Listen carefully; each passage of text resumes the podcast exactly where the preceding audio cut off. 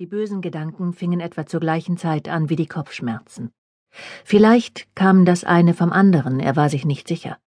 Es war so lange her, dass er nicht mehr wusste, was zuerst dagewesen war. Er war noch ein Kind, dreizehn, höchstens vierzehn, als die Kopfschmerzen begannen. Es fühlte sich an, als würde sein Kopf in einem Schraubstock stecken und jemand zog die Schraube an.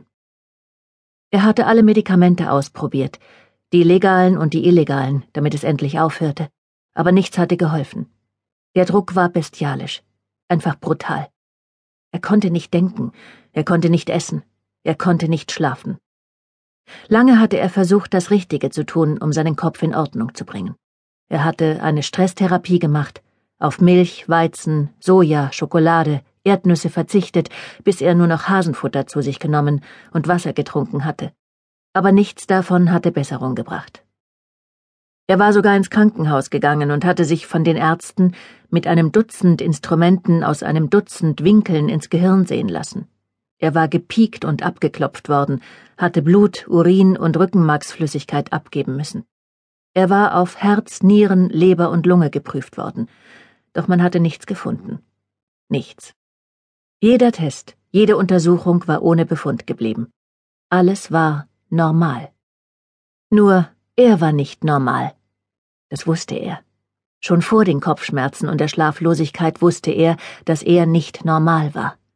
Und als die hässlichen Gedanken anfingen, wusste er erst recht, dass er nicht normal war.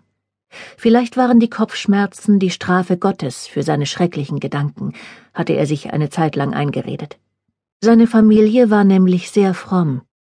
Während seine Mutter in der Kirche mit dem Rosenkranz in der Hand für ihn und seine Seele Novenen aufsagte, zog Gott die Schraube enger, um ihm die bösen Gedanken aus dem bleichen, knubbeligen, aknenarbigen Schädel zu quetschen.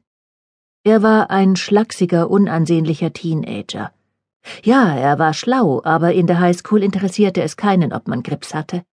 Nur das Äußere zählte. Wer hässlich war, kam nicht zum Zug. Hässlich ging nicht mit hübsch und schön.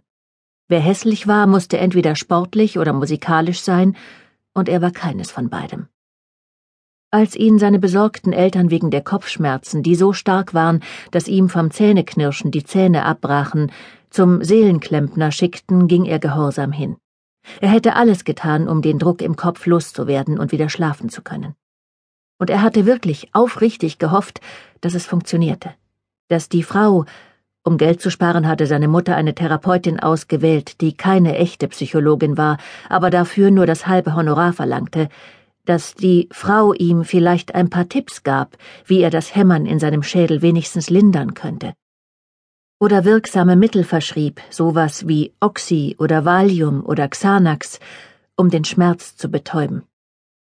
Aber es funktionierte nicht. Sie funktionierte nicht und als er anfing, ihr von den schlimmen Gedanken zu erzählen, die ihm seit geraumer Zeit durch den Kopf gingen, hatte sie ihren mannsgroßen Schädel schiefgelegt und ihn mit Entsetzen in den hellblauen Augen angestarrt, die neben den strammen Brüsten das einzig weibliche an der Zicke waren. In diesem Moment hatte er gewusst, dass er noch weniger normal war, als er gedacht hatte, bevor er durch ihre hübsche gelbe Tür spaziert war. Da erzählte er der nicht echten und auch nicht netten Psychologin, er habe nur Spaß gemacht. Die Szenen stammten aus einem gruseligen Horrorfilm, den er mal gesehen habe, und seitdem bekomme er die schrecklichen Bilder nicht mehr aus dem Kopf. Was war bloß mit ihm los? fragte er sie mit Tränen in den Augen, und da entspannte sie sich. Erleichterung ersetzte das Entsetzen in ihrem Blick, weil ein dünner, pickliger, hässlicher, weinender Teenager alles andere als bedrohlich war. Mit einem zuversichtlichen Lächeln erklärte sie, solche Gedanken seien vollkommen normal. Sie hatte sogar eine handfeste Diagnose für ihn. Intrusion als Symptom von posttraumatischem Stress. In anderen Worten, er litt unter einer posttraumatischen Belastungsstörung, weil er in jungen Jahren zu viele nicht jugendfreie Filme gesehen hatte, denn erst ab 17 war es völlig in Ordnung zuzusehen, wie Menschen mit Macheten zerhackt werden. Puh, die Therapie.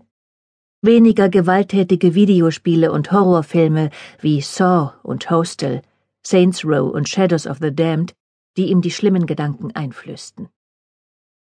Meinen Sie wirklich? fragte er und wischte sich mit dem Handrücken die Tränen.